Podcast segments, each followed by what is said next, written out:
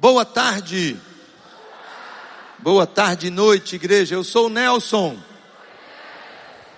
Sou um discípulo amado do Senhor Jesus, um, um filho do Pai eterno, morada do Espírito Santo de Deus, que luta com várias áreas. Tem lutado aí ao longo da vida e da história. Uma das áreas de luta é a dependência química das drogas. Eu estou limpo e em abstinência há 13 dias, 3 meses e 31 anos, graças a Deus. Mas o mais importante é que eu não usei drogas Hoje eu não preciso delas. Como é bom ser careta. Deus tem cuidado de mim. Deus tem me sustentado. Deus tem me dado uma família muito linda. Família Ninho, Rosvita, Israel, Rebeca, minha sogra. Família CR. Família IBC recordando esses dias agora alguns momentos muito especiais na minha vida e na minha história. Eu não luto só com a loucura da dependência química, com essa doença. Eu luto em outras áreas. Eu tenho lutado, por exemplo, com, com uma depressão. Tem pelo menos uns 14 anos já. Que ela de vez em quando quer agarrar no meu calcanhar e me jogar lá, num lugar escuro novamente. Tenho lutado com a vontade de pegar aquilo que não é meu, desde criança. Luto com a ira, luto com a loucura da pornografia. Enfim, e tenho lutado também com uma palavra desse tamanho assim, ó. Não sei quantos de vocês lutam com a chamada procrastinação. Alguém luta com esse negócio aí, por favor? Obrigado, gente. Bem, antes mesmo de abrir aqui a palavra, só deixar você aí informado de algumas coisas muito lindas que têm acontecido na minha vida e na minha história, né? No finalzinho de dezembro, eu me submeti a uma cirurgia, por isso que eu tô de bengala, né? Aliás, eu quero dizer que esse negócio aqui me salvou ontem, sabe? Sexta-feira. Nós estávamos em Navegantes, Santa Catarina, Rosvita e eu, aproveitando os últimos dias de férias e celebrando nossa 32 segunda lua de mel. Deus é bom, compadre. Deus é muito bom. E aí o voo atrasou duas horas, nós perdemos a conexão. Aí a Rosvita fez um contato com a menina lá e disse: Olha, meu marido vai precisar de uma cadeira de rodas. Aí nós chegamos em São Paulo e vem um rapaz muito simpático, Wagner, virou meu Uber, numa cadeirinha de rodas e rodou o aeroporto de Guarulhos comigo. Nós só íamos sair no outro dia, no sábado, às 10 horas da manhã. E aí, quando eu cheguei no balcão da Gol com a Rosvita, a superintendente olhou e disse assim: Espera, espera, espera. Temos uma prioridade chegando. E eu lá de cadeira de rodas, com aquela carinha assim de olhar de Shrek, entendeu? Aquele gato de botas assim. Oh, pedindo, por favor, me ajude. Aí a menina disse assim: temos duas vagas no voo da meia-noite. Oh, Jesus, que maravilha. Aí nos levou para jantar, depois nos levou até o voo. Eu digo, Senhor, muito obrigado pela cirurgia. Foi uma cirurgia de correção. Aquele famoso recall que devia ter sido feito aos sete anos de idade, por conta de um esporão de galo, de um esporão de calcânio e de andar assim, cambotinha, né? Como sempre andei. Mas foi dando um desgaste aí, e 50 anos depois, eu tive que entrar na faca. A recuperação é lenta. E em junho eu faço do pé esquerdo. Então orem por mim, por favor. Dói muito. e eu ganhei dois pinos aqui no calcânio, né? Vou ficar com eles até Jesus voltar. Até por isso que eu estou andando de, de bengala. E outro foi essa viagem mesmo que nós fizemos. Tínhamos dez dias de férias, e aí Deus acrescentou a esses dias alguns dias também de trabalho no sul do país, então fomos a Curitiba, de Curitiba a Porto Alegre, Porto Alegre a Santa Maria no Rio Grande do Sul, depois a Blumenau, Santa Catarina, e foram momentos muito especiais. Existem igrejas Brasil afora que têm um carinho enorme pela Igreja Batista Central, pela tua vida, pela tua história. Pessoas já sonhando em estar conosco aqui no EPL, no Encontro de Pastores e Líderes, em junho. Deus é muito bom, né? Muito bom. Foram dias maravilhoso de descanso, visitando um casal de cearenses que moram lá em Porto Alegre. Alguns de vocês talvez se lembrem. A Lidiane e o Dudu, Carlos Eduardo. Dudu passou num concurso do Banrisul. E eles já moram lá agora há 12 anos. Fui eu quem fiz o casamento deles. E eles adotaram uma menininha. Ela não podia engravidar e Deus deu uma linda menina cearense a Maria Eduarda, foram dias assim muito especiais. E nada melhor do que estar em casa, né? Nada melhor do que dormir no colchão da gente.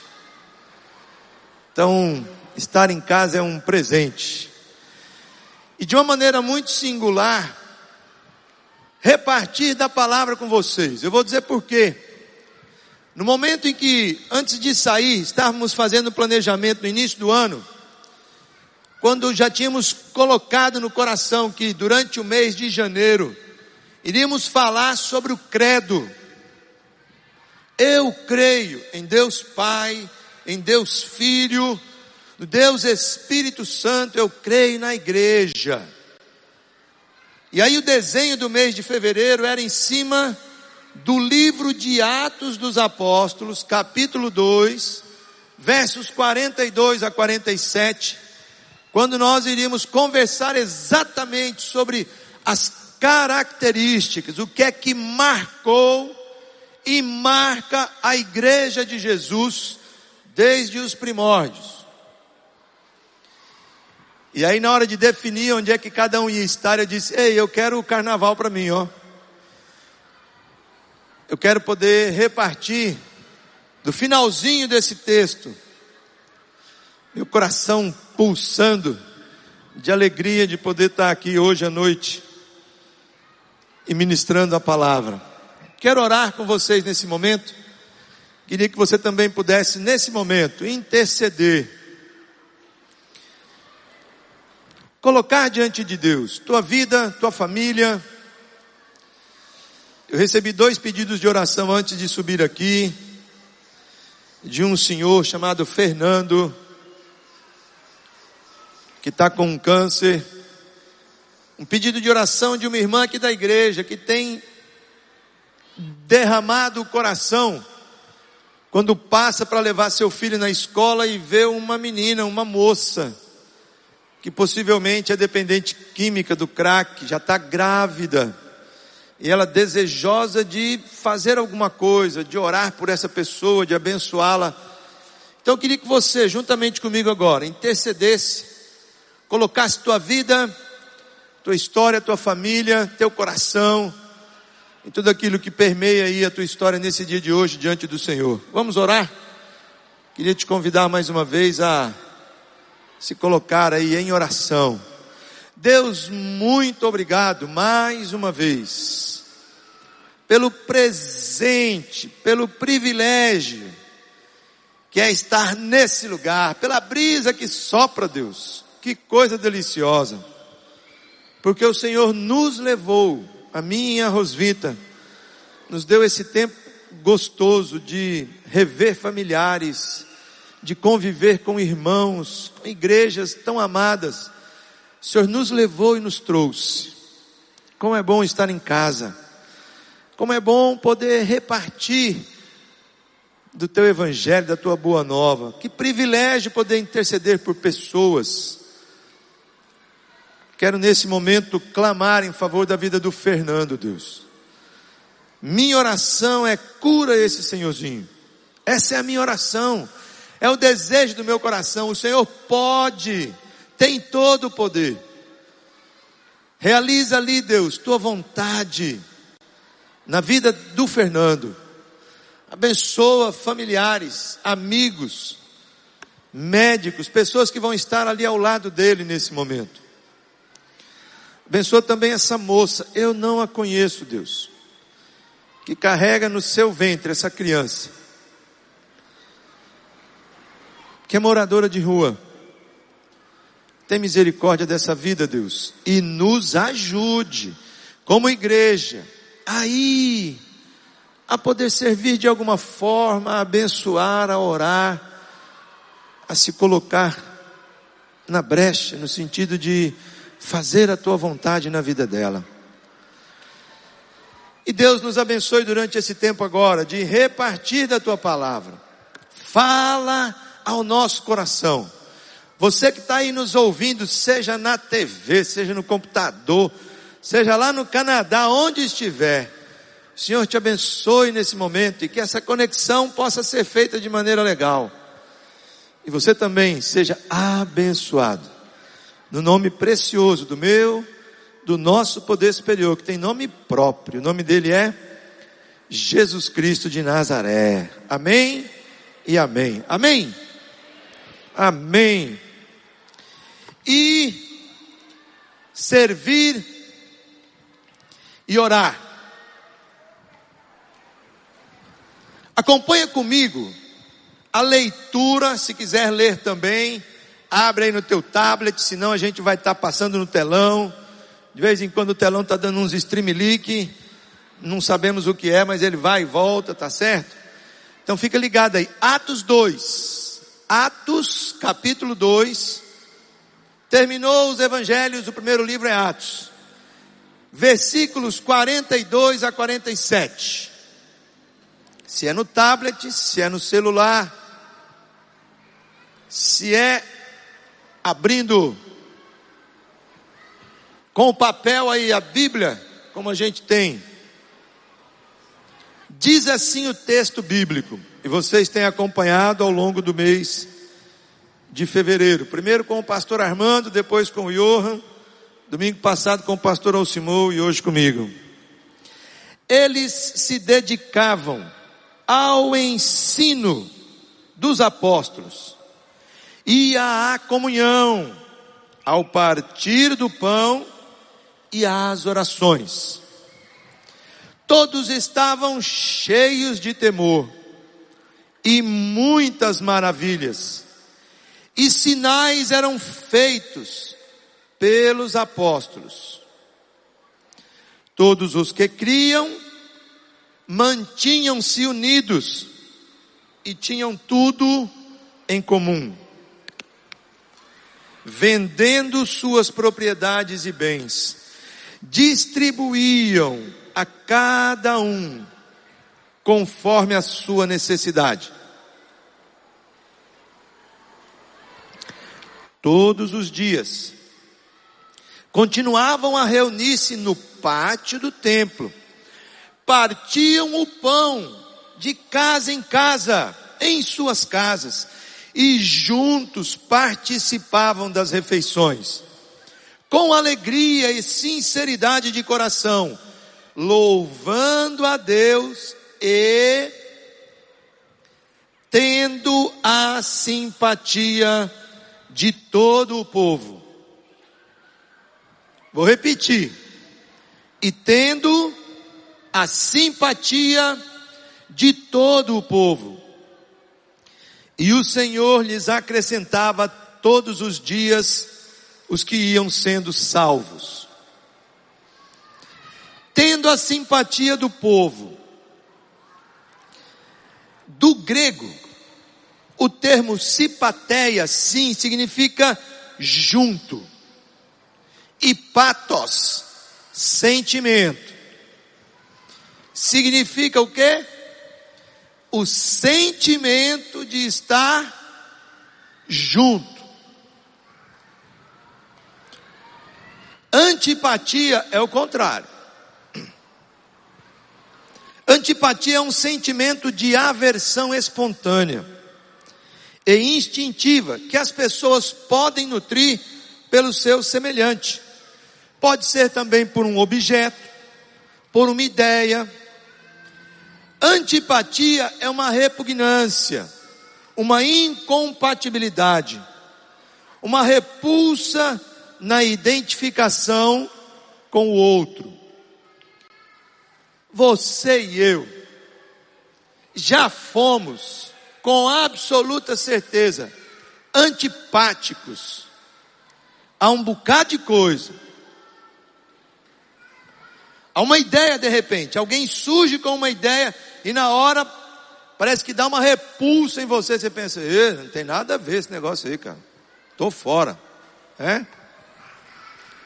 A um objeto, a uma pessoa. Às vezes você não conhece a pessoa, não sabe nada sobre ela. Mas só de ver a pessoa parece que dá um negócio assim que você fala, puxa, não queria estar perto dessa pessoa. Eu brinquei hoje na hora do almoço. Eu tive de manhã e um grupo de amigos do Celebrando Restauração Futebol se reuniu hoje na casa de um deles. E o chamado foi: venha comer uma panelada. Olha, com todo respeito a você cearense, meu amigo, não dá certo comigo a panelada, cara. Eu já comi, mas não. Ainda mais que eu ia pregar hoje à noite de novo, falei, não, compadre, não vai dar certo. Eu brinquei com eles, né? Rosvita e eu fomos, ficamos lá até mais ou menos meio-dia e meia. Na verdade, eu disse, olha, eu não vou poder ficar para o almoço porque eu queria almoçar em família, com os filhos, a sogra e tal, e já faziam dois finais de semana que a gente não estava junto. E aí eles compreenderam muito bem. Mas eu estou dizendo isso para você porque acontece com todos nós. Já simpatia é um sentimento de afinidade, que atrai e identifica as pessoas. É uma tendência instintiva que leva o indivíduo a estabelecer uma harmonia com o outro, permitindo a criação de laços de amizade. São sinônimos de simpatia, inclinação, afeição, afinidade, tendência, atração. Pensa comigo, você está num determinado ambiente, e alguém diz algo, se você tem antipatia, tua tendência é?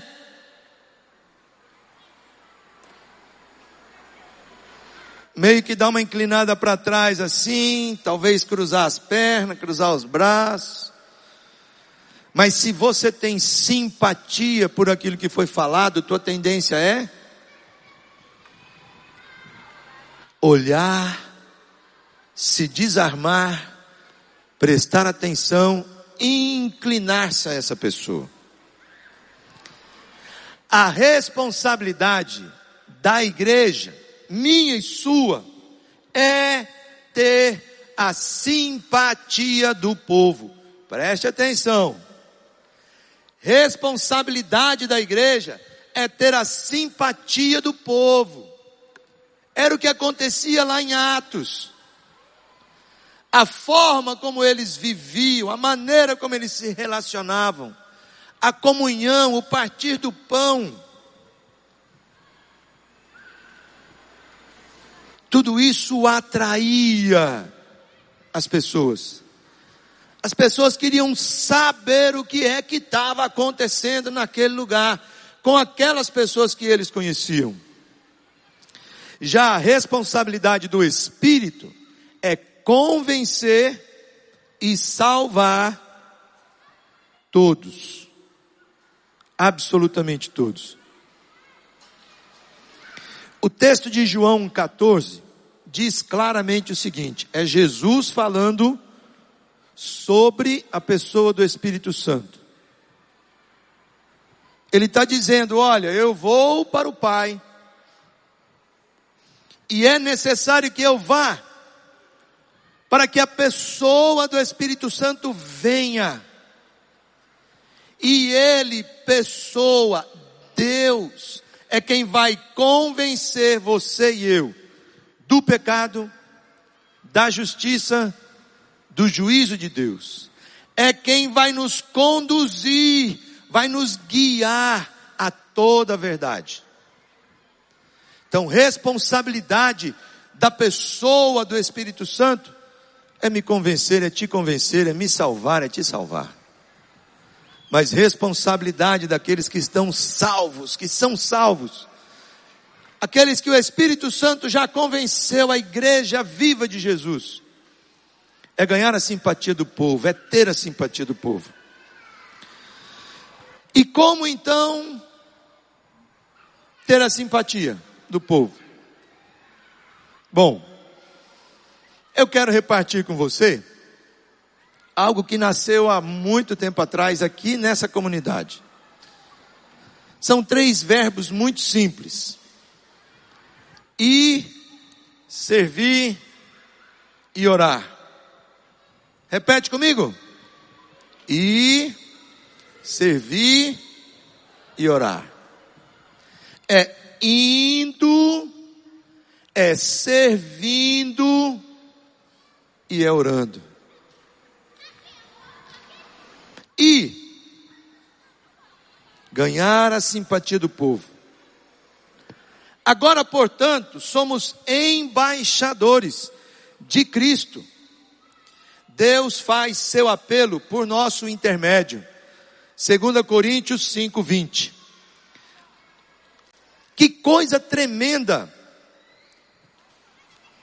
é pensar que Deus, o Criador de todas as coisas, pelo fato de termos sido constrangidos pelo seu amor, e em resposta a esse amor, temos declarado: Jesus, você é meu Senhor, é meu Salvador. Agora Deus diz assim: Você é meu embaixador. Somos cidadãos deste mundo, mas também somos cidadãos do reino de Deus. Como embaixadores do reino, representamos este reino onde estamos, onde quer que você esteja. Ali você é representante, ali você é embaixador do reino. Como então podemos ser embaixadores. De que forma? Jesus nos deu o seu próprio exemplo. De como você e eu podemos ser cidadãos do reino de Deus. Inclusive na nossa rotina diária. E através de três palavras muito simples, três P's. Presença, proximidade e proclamação. E de que forma? Presença, proximidade, proclamação. Jesus se encarnou, se fez presente. O Verbo que se fez carne, gente, um mero representante, um profeta Deus enviou o seu único filho. Presença, minha vida e tua vida são mensagem viva do Evangelho. Se eu estou presente, Jesus está presente. Proximidade. Jesus não só esteve presente, mas se aproximou, se inclinou, sendo Deus, se fez homem. Andou com todo tipo de gente, se misturou com fariseus, cobradores de impostos, prostitutas, pecadores, lavradores, iletrados, ilustres, mestres da lei. Jesus andou com todo tipo de gente. Se aproximou de todos eles. A disponibilidade genuína nos aproximará das pessoas. Um viver que demonstra amor e humildade refletem a verdadeira natureza de Deus. Eu cheguei um pouquinho mais cedo para conversar com uma irmã aqui da igreja. Deus tem incomodado ela, porque ela tem passado para levar o seu filho na escolinha, e no caminho, ela se depara com uma cena, já algumas vezes. É uma jovem, é uma moça, possivelmente dependente química de crack, muito magra, grávida. E ela disse: Nelson, eu não sei o que fazer, mas eu sei que Deus quer que eu faça alguma coisa. Eu não tenho experiência. Como é que eu faço para me aproximar dela? Eu disse para ela: não tem receita de bolo. Ore Chegue próximo dela, diga seu nome. Diga que você tem orado por ela que você quer ajudá-la de alguma forma. E se ela quiser ajuda, Deus vai abrir as portas, eu tenho absoluta certeza.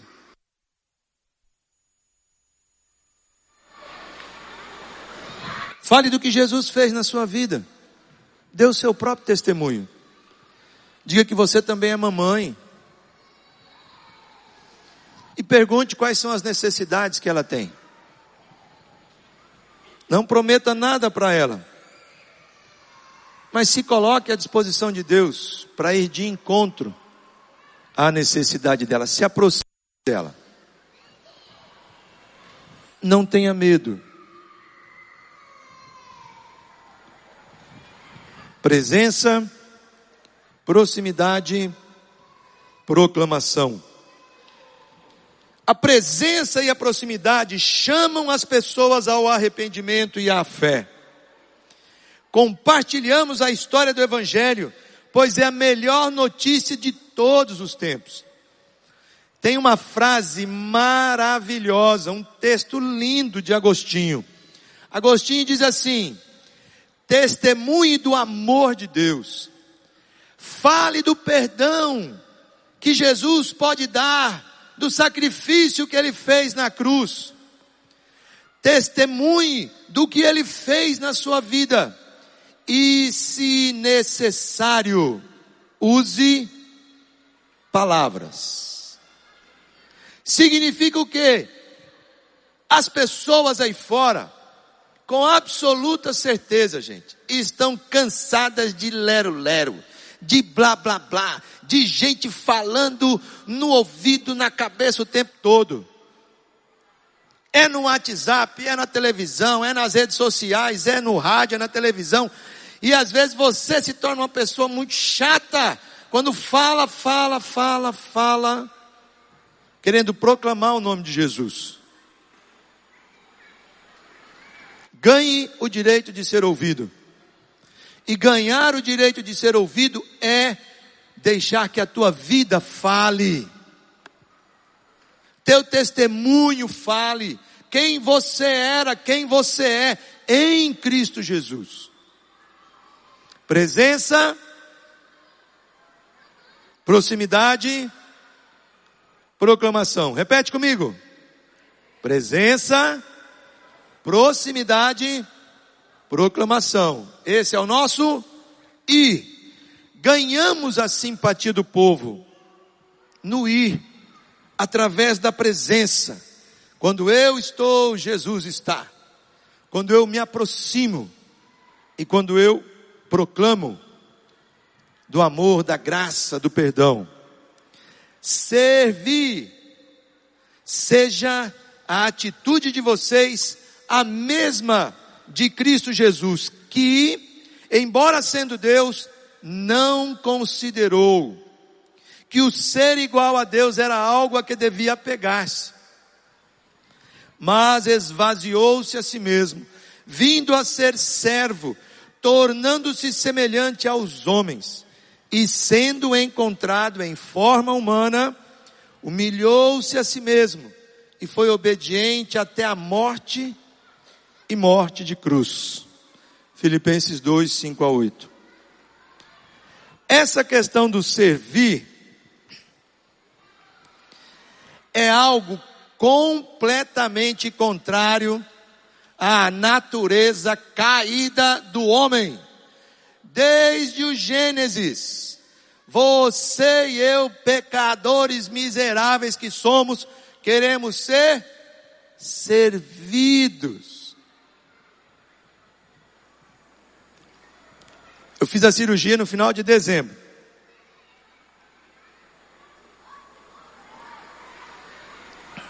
E o médico disse: Nelson, você vai precisar andar e vai precisar sentir dor. Para o teu cérebro acostumar que você tem que andar direito a partir de agora. Então, os 15 primeiros dias, na verdade, um mês, foram com uma sandália ortopédica e aquele negócio de colocar o calcanhar e a ponta devagarzinho sem conseguir sustentar o peso do corpo. Oh meu Deus! Aí depois de 15 dias, já estava de bengala, e agora com a sandália, e de repente, nega, faz um favor pro papai. que foi, pai? Não, se você não puder, peça para o Israel. O que é? Ô nega, papai está com sede, ó, traz uma água.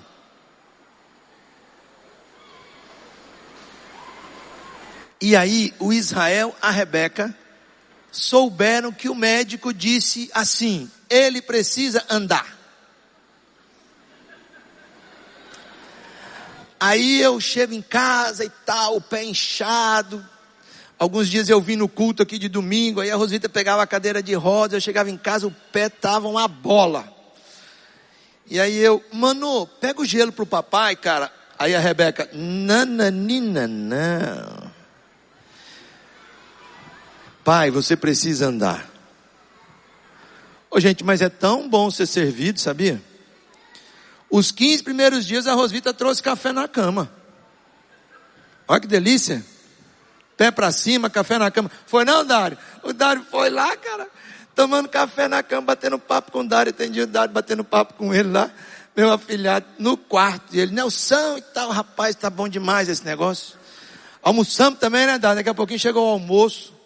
Precisava sair nem para almoçar, rapaz. Servir é um negócio esquisito. Mas é marca do discípulo de Jesus. O exemplo é ele. Nem mesmo o filho do homem veio para ser servido, mas para servir e dar a sua vida em resgate de muitos. Servir significa eu vou sair da minha zona de conforto para me inclinar ao outro, para me dedicar ao outro. Como então servir? Primeiro, servir com amor. Sirvam uns aos outros mediante o amor. Gálatas 5,13. Se não tiver amor, não adianta nada. Você pode pegar teu corpo e dar ele. Se não tiver amor, não resolve nada. Então, o primeiro parâmetro para servir é servir com amor. Segundo, servir para glorificar a Deus. Se alguém fala, olha que texto maravilhoso. Se alguém fala, faça-o como quem transmite a palavra de Deus. Se alguém serve, faça-o com a força que Deus provê, de forma que em todas as coisas Deus seja glorificado mediante Jesus Cristo. A quem sejam a glória e o poder para todo sempre. 1 Pedro 4,11. Sirva não para preencher uma necessidade de autoafirmação. Sirva não para receber reconhecimento e elogio. Sirva não por fuga. Sirva para glorificar a Deus. Senhor, esse serviço é para a tua glória. O limpar a cadeira é para a tua glória.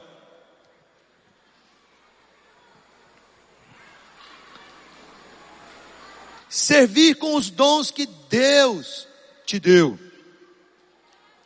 Primeiro, então, servir com amor. Segundo, servir para glorificar a Deus. E terceiro, servir com os dons que Deus te deu. Cada um exerça o dom que recebeu para servir os outros, administrando fielmente a graça de Deus em suas múltiplas formas. 1 Pedro 4,10. Sem comparação e sem competição. O último dia, lá no sul, Rosvita e eu estávamos lá em Blumenau, na Cruz Azul no Brasil, dando um treinamento para toda a liderança da Cruz Azul. Foi um presente que ele nos deu. E aí o nosso voo estava agendado para as 10 horas da manhã. Na quinta-feira fomos fazer o check-in e descobrimos que o gol tinha sido remarcado para as 18h30. Então íamos ficar a sexta-feira pela manhã até umas duas e meia, três horas da tarde, antes de irmos para o aeroporto, de bobeira. E aí os líderes da Cruz Azul disseram: Ô Nelson, tem algumas cidadezinhas muito legais aqui, cara. Aproveita para passear com a Rosvita. Colocaram um carro da Cruz Azul à nossa disposição, encheram o tanque, ajeitaram lá os pneus direitinho, disseram, cara, vai. E aí nós fomos para uma cidadezinha chamada Pomerode. Pomerode é uma cidadezinha alemã. Ainda na cidade tem placas em português e em alemão todo um contexto de colonização alemã no Brasil, numa época em que os alemães que vinham, vinham porque estavam morrendo de fome. 1880 até 2000, mais ou menos, até 1000, 1880 até 1900. Foram 20 anos mais ou menos de imigração desses que moravam no norte da Alemanha, lá na Polônia, Negócio louco. Saíram de lá e vieram para o Brasil. E aí chegamos na cidadezinha. Gracinha demais, gente. Tudo muito fofo, assim. Fomos para o centro da cidade, entramos num centro cultural. E o rapaz me disse assim: Olha, tem um museu que está abrindo agora às 11 horas. Aí nós andamos, era bem pertinho, entramos no museu.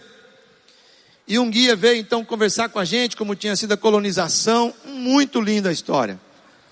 Só que eu fiquei com sede e o bebedouro era um pouquinho afastado. E eu falei com a Rosvita: estou indo beber água. Daqui a pouco eu te encontro. E quando eu estava indo beber água, sai um senhor de uma porta lá nos fundos e veio ao encontro do bebedouro. E ele chegou primeiro do que eu. Então eu cheguei, fiquei esperando ele. E ele disse: Por favor.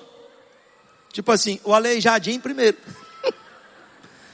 Agora sou prioridade, né? Então, mas eu insisti com ele, falei, não, senhor, o senhor chegou primeiro, ele falou, não, por favor.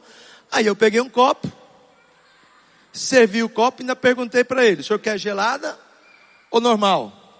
Ele falou, gelada. Aí eu servi o copo e entreguei o copo para ele. E aí peguei a minha água e ele ficou ali, eu perguntei, senhor vai querer mais? E na hora eu fiz assim a pergunta, como é o seu nome? Ele disse Dantas. Eu disse, ô oh, Dantas, que prazer, cara. Meu nome é Nelson. Ele, puxa, muito bom conhecer o senhor.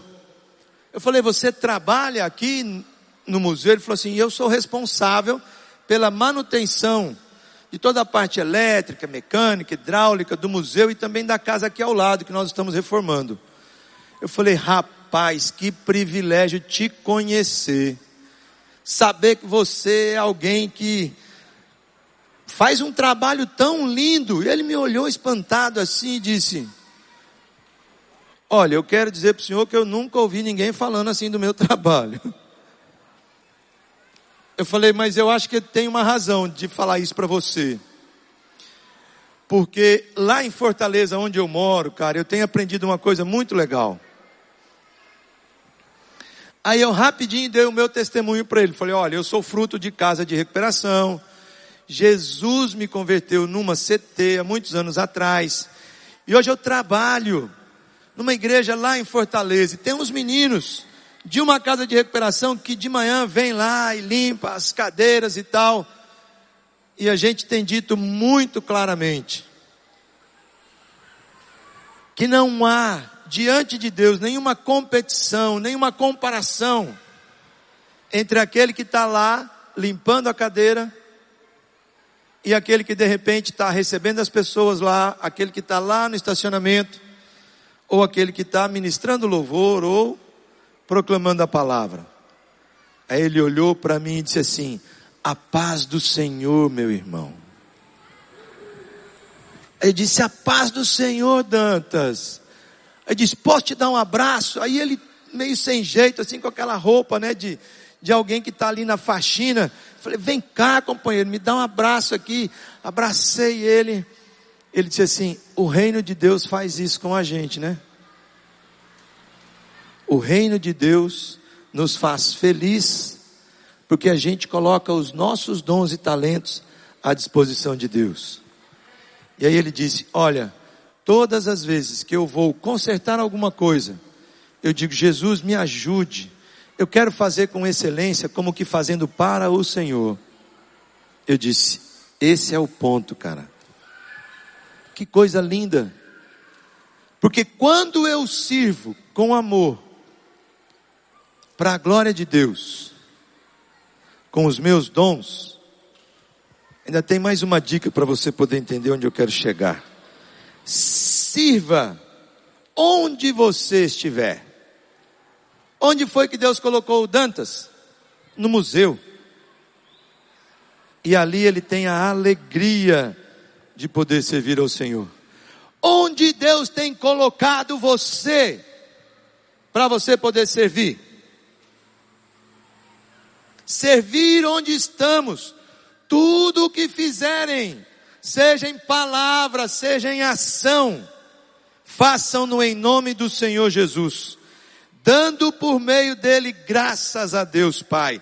Colossenses 3,17. Esse foi o primeiro versículo que eu decorei na casa de recuperação em 1984.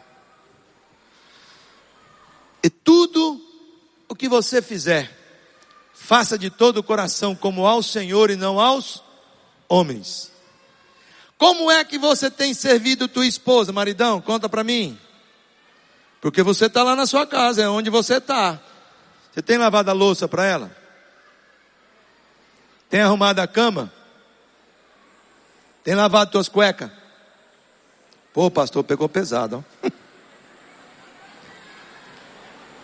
Você, filhão, tem arrumado teu quarto? Tem sido um bom aluno? É onde você está. Ali Deus quer te usar. E ali você tem o privilégio de poder servir.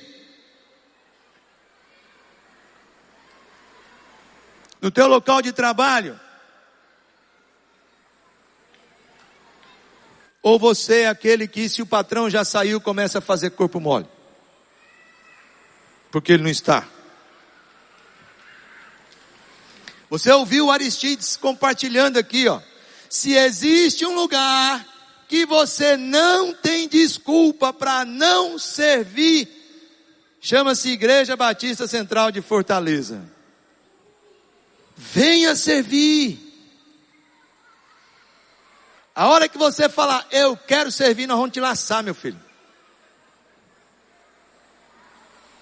Hoje, lá no, no almoço da rapaziada lá, uma senhora falou assim comigo, Nelson, o Celebrando Restauração ainda visita o presídio feminino, eu fui lá uma vez, Nunca mais voltei, mas eu tenho tanto desejo de servir. Falei, minha filha, liga para a Gleice, o telefone dela está aqui, ó, quinta-feira da semana agora já tem de novo. Se você disser assim, Nelson, eu não sei fazer nada, eu vou te ensinar a capinar. Nessa época de chuva, meu filho, que a gente precisa de gente capinando por aqui. Meia horinha, né? Vem de manhã, faz um exercíciozinho, capina ali, pode ir. Pintar o muro, tem muita coisa para fazer, receber as pessoas. Dizer lá no estacionamento, meu filho, desliga teu farol. Senão quando você voltar vai estar tá sem bateria. Servir onde estamos. Ganhamos a simpatia do povo quando servimos com amor.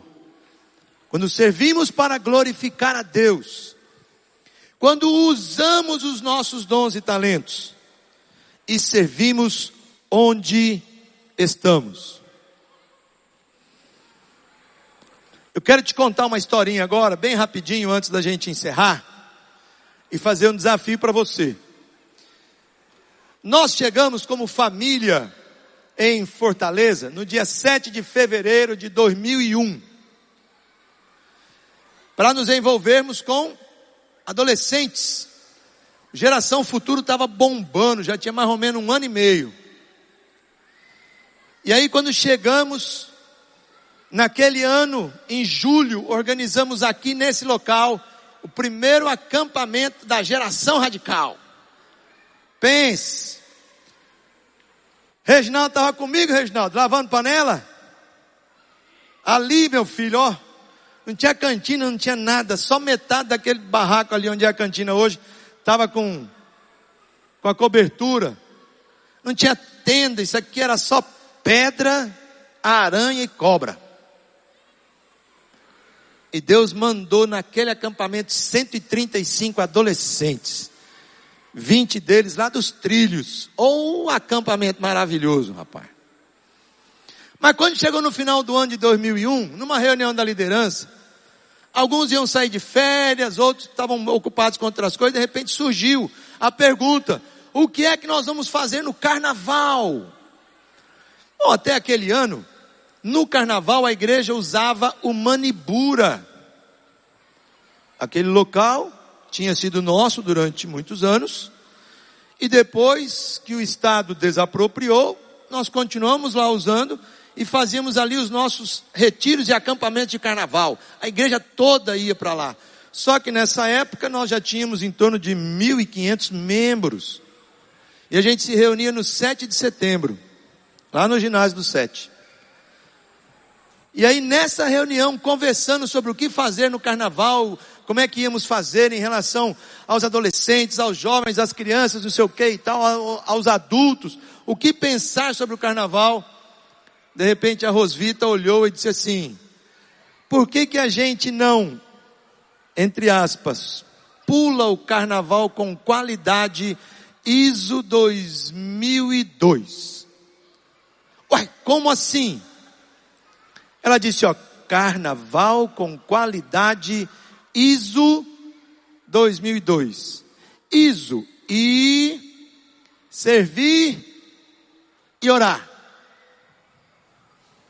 Como assim? Ora, vamos desafiar a igreja a sair, a servir e a orar. Então esse é o desafio primeiro que eu tenho para você. Amanhã, pela manhã, sete e meia da manhã, nós vamos estar aqui na Palhoça, ó, tá aí, ó. Iso, e servir e orar. Segunda-feira, 24 de fevereiro, 7h30 da manhã, na Palhoça. Qual é a ideia? Nós vamos chegar aqui sete e meia, vamos ter um momento muito gostoso de oração, de treinamento. Depois vamos botar um coletezinho amarelo e vamos entregar na comunidade o presente diário casa por casa, rua por rua, orando e abençoando as pessoas que são aqui os nossos vizinhos. Nós já temos feito isso. Começamos lá do começo, ó. Janeiro, mês de janeiro todinho, Bezerra e a equipe do CR e outros visitaram. Eu estive num sábado, foi muito legal, um sábado à tarde. E amanhã você é nosso convidado.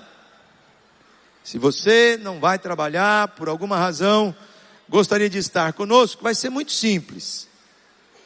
Por volta de onze e meia a gente já vai estar de volta, aí vamos ter um momento de repartir daquilo que Deus falou, daquilo que Deus fez. Então você é nosso convidado para o ISO e servir e finalmente orar, ganhando a simpatia do povo. Alegrem-se em nossa esperança. Sejam pacientes nas dificuldades e não parem de orar. Romanos 12, 12. Na oração, especialmente em tempos de dificuldade, é possível encontrar um lugar de consolo e de ajuda. Nem a alegria e nem a paciência são expressões naturais na nossa vida, especialmente diante de momentos de lutas e dificuldades. Mas na oração, a alegria e a paciência se desenvolvem. Eu não sei como tem sido tua vida de oração. Eu não sei como é que você caminha nesse sentido, mas eu posso garantir para você. Todas as vezes que você dobra o teu joelho na presença do Senhor. Quando você se levanta, você levanta diferente. Talvez o teu pedido de oração não tenha mudado em nada. Continua a mesma situação. Mas Deus inunda a tua vida com a presença dEle. E coloca ali paciência, perseverança, alegria de onde você não é capaz de imaginar, mesmo em momentos de lutas, tristeza. Porque em muitos momentos não sabemos nem como orar. Essa é uma grande verdade. E aí o Espírito Santo intercede por nós. Ele nos ajuda a desejar a vontade de Deus acima da nossa lista de pedidos pessoais. É tão interessante isso, porque Tiago diz assim: vocês pedem, não recebem porque pedem mal. Então eu vou dar uma dica para vocês. Ao invés de vocês ficarem tagarelando na presença de Deus, dizendo eu preciso, eu quero, eu gostaria que, etc e tal, peça a Deus sabedoria. Se você não sabe o que pedir para Deus, peça para Ele sabedoria. Deus, eu preciso de sabedoria. Deus me dá discernimento. Essa é uma oração que eu faço todos os dias, qualquer lugar que eu estou, qualquer canto que eu chego, estressado, Deus me dá sabedoria. Como é que eu vou resolver esse negócio?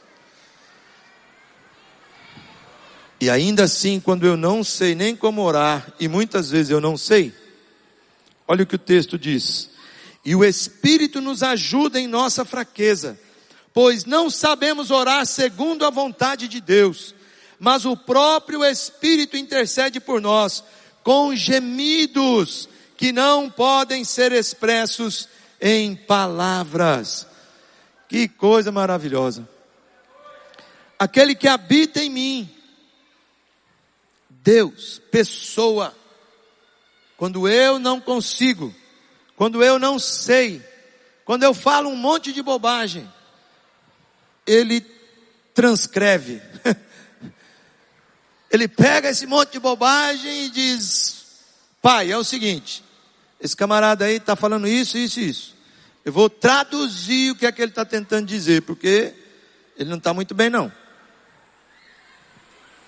A oração é uma disciplina que precisa de muita perseverança não desejamos naturalmente ler a Bíblia e nem orar.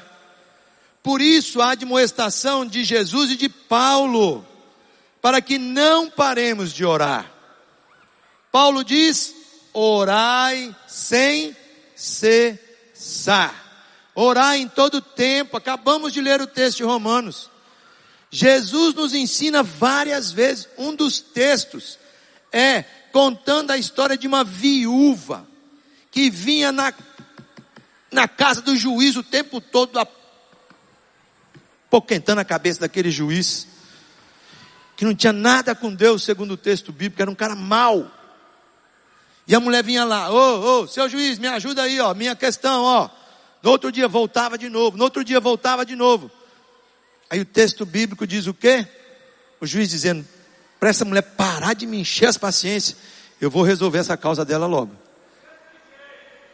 Aí Deus diz assim: será que Deus, que é bondade na sua essência, será que Deus que é amor e que quer o melhor para você, não vai se inclinar ao teu pedido? Será que a mão dele está encolhida, que não possa o quê? Estender e abençoar? Será que os ouvidos estão cerrados, fechados, que ele não está te ouvindo? Uh -uh. Então persevere, persevere. Qual é o pedido de oração? Quais são os pedidos que você tem colocado diante de Deus? Quando Jesus me converteu na casa de recuperação, eu achava que eu era o único crente na família. Depois eu descobri que não era, mas isso foi muito tempo depois. E o meu desejo era Deus, salva minha família, Senhor, salva minha mamãe, abençoa meu papai, salva meu pai, eles já estavam separados. E eu orando pela minha mãe, orando pela minha mãe, visitava minha mãe uma, duas, às vezes três vezes por ano. E muitas vezes quando estava diante dela, Deus me dá sabedoria, como é que eu falo do teu amor, do teu evangelho, e passa um ano, dois anos, três anos, oito anos. E de repente Deus começou a mudar a minha estratégia de oração. Eu disse, Senhor, envia pessoas lá para casa para abençoar minha mãe.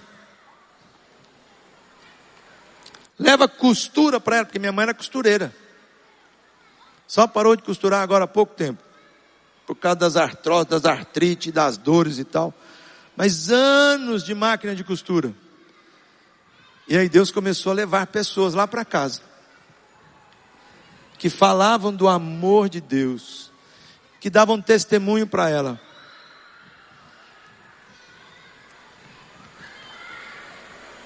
E aí finalmente,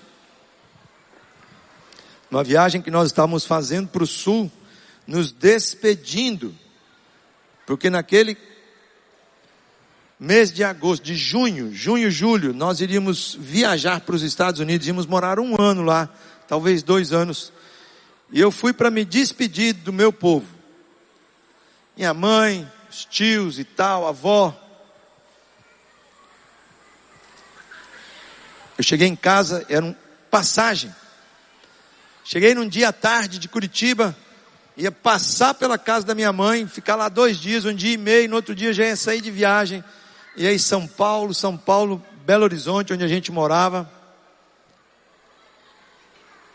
E quando foi no dia seguinte, saí do quarto, a mãe estava me esperando. E a minha mãe olha para mim e diz assim: Filho, o que é que a mãe precisa fazer para entregar a vida para Jesus? Para que Jesus seja meu Senhor e meu Salvador.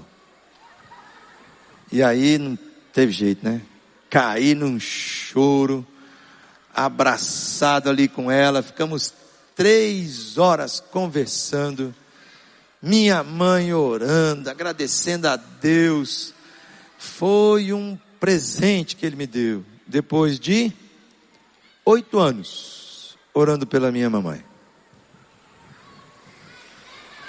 Nós orávamos pela Rebequinha, ainda namorados.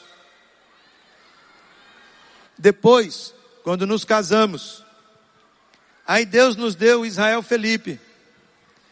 Aí a Rosvita foi acometida por endometriose e descobrimos que ela não poderia mais engravidar. E nós continuamos orando pela Rebequinha. O Israel nasceu em 1991. E a nega chegou quase nove anos depois, orando pela Rebeca. Orai sem cessar. Qual é o teu clamor? Qual é o teu pedido? Qual é a tua causa? Uma das coisas que pode nos ajudar a perseverar em oração é orarmos com outras pessoas. É não ficarmos sozinhos na nossa oração. Procure parceiros, parceiras de oração. Pessoas que você pode se encontrar uma vez por semana, duas, três vezes, fazer uma caminhada, tomar um café e gastar tempo orando juntos, juntas. Tenha parceiros de oração. Outra coisa é, desenvolva em todos os teus encontros. Onde Deus te der o privilégio de se encontrar com pessoas, desenvolva o hábito da oração. Você vai servir entre os centuriões, não tem coisa mais linda, a gente chega aqui, ó, quatro e quinze da tarde, estão os centuriões reunidos, orando, colocando seu coletezinho, dizendo, Senhor, nos abençoe. Quando você chega lá no GF, antes de servir, Senhor abençoa, que nenhuma criança aconteça nada, que possam brincar, se divertir, ouvir da tua palavra. Teu GR, ore. Onde você vai? As visitas que você faz, no teu local de trabalho. Não chegue às oito para ficar orando de oito até oito e quinze. E o patrão bravo porque você perdeu 15 minutos. E dando uma de crente agora, que está orando. Chega 15 para as 8. Hora de 15 para as 8 até as 8. E às 8 bate o ponto e começa a trabalhar.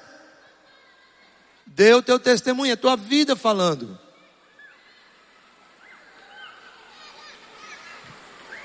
Orar juntos, qualquer que seja o encontro. E manter um diário de oração, é uma sugestão minha.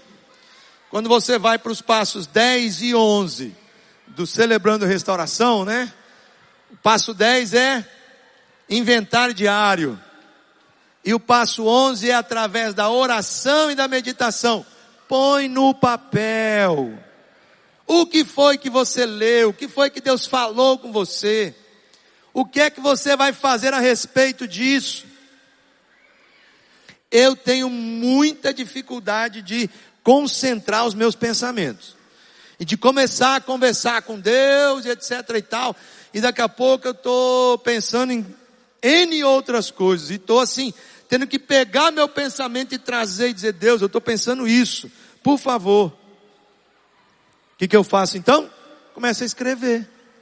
E quando eu escrevo, eu foco na minha oração. Eu fico mais tranquilo diante de Deus. Me ajuda. Então fica aí a dica. Ganhamos a simpatia do povo quando oramos com perseverança. Quando nos colocamos à disposição de Deus para abençoar as pessoas, para ir de encontro às suas necessidades. Vamos lá tentar fechar aqui um resumão e você guardar essa palavra aí no teu coração. Como ter a simpatia do povo? Lembra lá? E servir e orar. Dá um toque na pessoa que está aí do lado e fala assim: e servir. Não, você não está dando toque nele, não. Pode dar. Vai lá. Fala assim: indo, servindo, orando, nós vamos ganhar a simpatia do povo.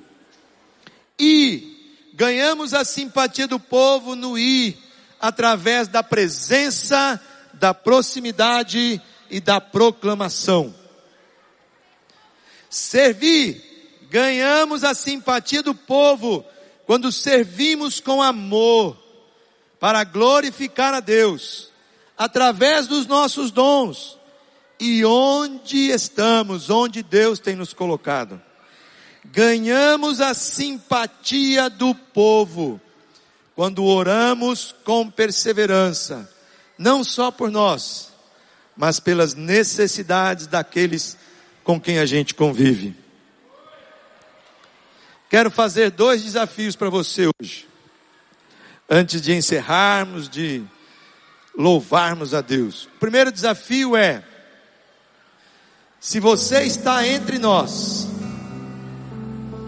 e ainda não descobriu, ainda não percebeu o quão maravilhoso é ter Jesus como Senhor e Salvador da sua vida.